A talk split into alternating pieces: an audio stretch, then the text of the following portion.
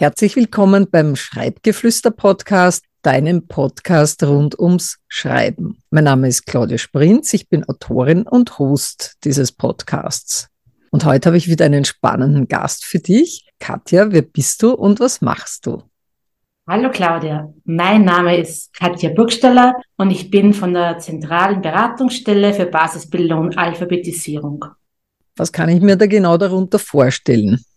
Wir beraten zum Thema Basisbildung und betreiben das Alpha-Telefon Österreich. Das Alpha-Telefon ist eine Beratungsstelle, die man anrufen kann, wenn ich als Erwachsener einen Kurs suche, in dem ich Lesen und Schreiben von Anfang an neu lernen kann oder meine Lese- und Schreibkompetenzen verbessern möchte. Und warum gibt's das?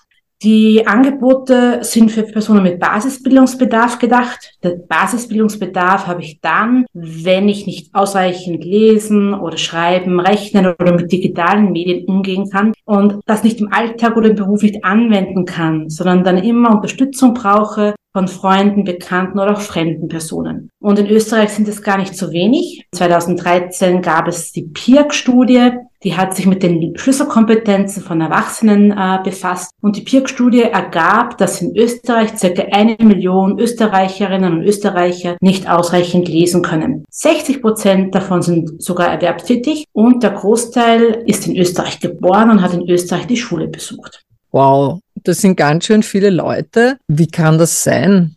Ja, du hast recht, es sind viele Leute. Also man ist ja nicht alleine, wenn man das Gefühl hat, dass man sich unsicher ist beim Schreiben. Die Ursachen sind vielfältig. Ein Faktor kann in der Familie liegen, dass es in der Familie keine Lesevorbilder gibt. Da gibt es kein Buch, keine Zeitung. Die Eltern vermeiden das Schreiben und das Lesen selbst, vielleicht auch deswegen, weil sie unsicher sind oder weil es ihnen nicht wichtig ist. Ein weiterer Faktor ist ein traumatisches Erlebnis in der Kindheit, eine lange Krankheit oder den Verlust von einer wichtigen Person. Diese Erlebnisse können auch meinen Leselernprozess beeinflussen. Der dritte Faktor ist die Schule. Es gibt sehr große Klassen. Für die Klassenlehrerin oder den Klassenlehrer ist es sehr herausfordernd, wirklich auf die einzelnen Personen einzugehen. Dann wird das Lesen oft mit einer Methode beigebracht. Ja, aber was ist jetzt, wenn diese Methode nicht für mich passt? Dann habe ich vielleicht noch die Unterstützung von zu Hause durch die Familie, die das ein bisschen auffängt, die einfach schaut, dass sie mir mit einer anderen Methode das Lesen beibringen. Manchmal kann auch die Schule reagieren. Nur wenn natürlich beide Systeme nicht gibt, dann kann es passieren, dass ich nicht ausreichend lesen lerne. Und dann suche ich mir nach der Schule noch einen Beruf, wo ich das auch nicht brauche. Dann ist auch relativ schnell das wenige, was ich kann, auch wieder verlernt. Also lesen und schreiben kann man tatsächlich wieder verlernen? Ja, ist ein einfacher Vergleich. Wenn ich Radfahren oder Schwimmen lerne, es aber nie sehr gut beherrsche und es auch nicht weiter ausübe, es einfach auch nicht brauche und es nicht wichtig ist für mich, verlerne ich es einfach auch wieder. Werde dann zu unsicher, dass ich mich traue, es wieder anzuwenden. Verstehe. Und wie ist das mit den Methoden? Du hast da von verschiedenen Methoden des Lesen-Lernens gesprochen. Was gibt's denn da? Ja, es gibt ganz unterschiedliche Methoden. Man merkt es dann, wenn man mit Personen spricht, die in unterschiedlichen Jahren auch in der Schule waren. Jeder hat eigentlich anders lesen gelernt. Es gibt die Ganzwortmethode, da beginnt man mit den einzelnen Wörtern. Es gibt die Silbenmethode, es gibt das stufenweise Lesen lernen von Buchstaben zur Silbe, von Silbe zu Wort. Und jeder Mensch lernt anders und für jeden Menschen passt eine andere Lernmethode. Jeder Mensch ist ein anderer Lerntyp. Die einen lernen haptisch, die anderen lernen auditiv, das heißt durch Hören. Und so vielfältig wie die Menschen sind, so vielfältig wäre es, es wäre hilfreich, wenn auch so vielfältige Lernmethoden wären. Ist natürlich in einer Klasse mit 25 bis 30 Schülern und Schülerinnen schwierig. Stehe ich auch.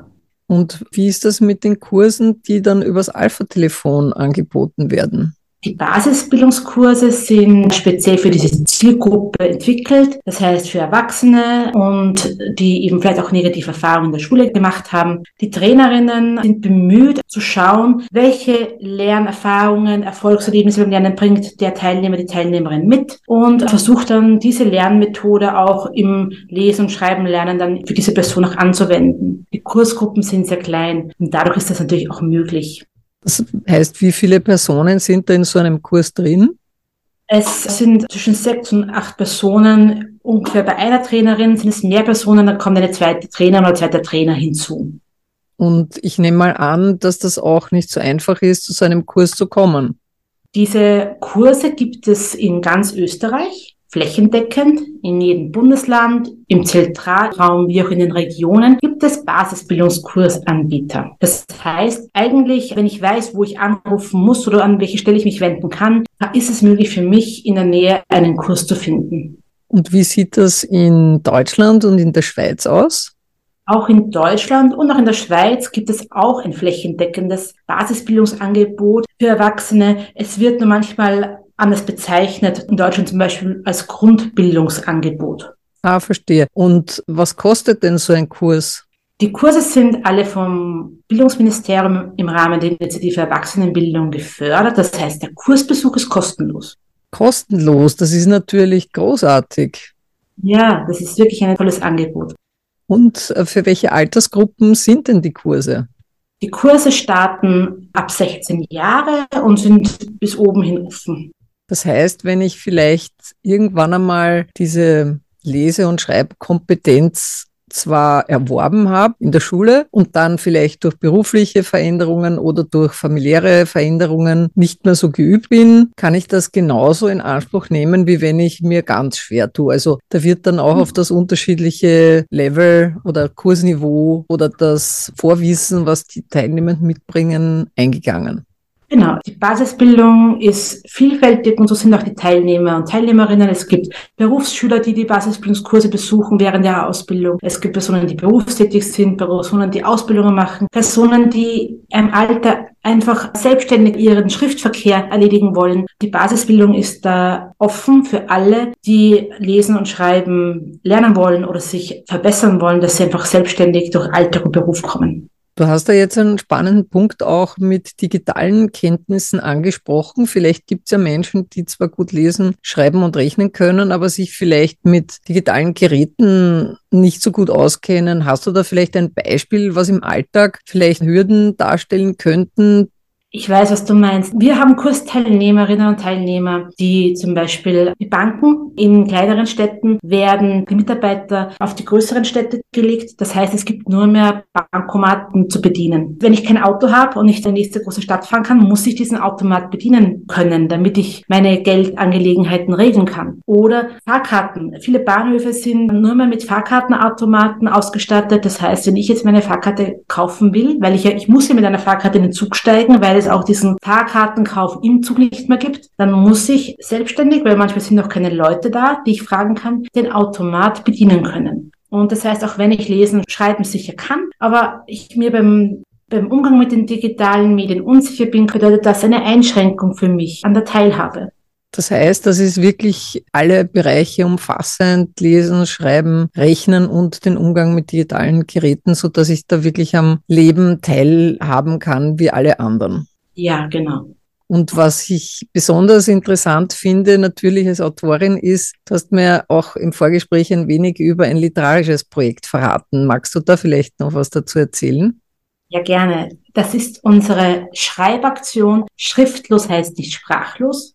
Das heißt, jedes Jahr laden wir Basisbildungskursteilnehmende ein, sich mit ihren Texten daran zu beteiligen. Wir sammeln diese Texte, veröffentlichen dann einmal im Jahr ein Buch und präsentieren dieses Buch auch im Rahmen einer Lesung.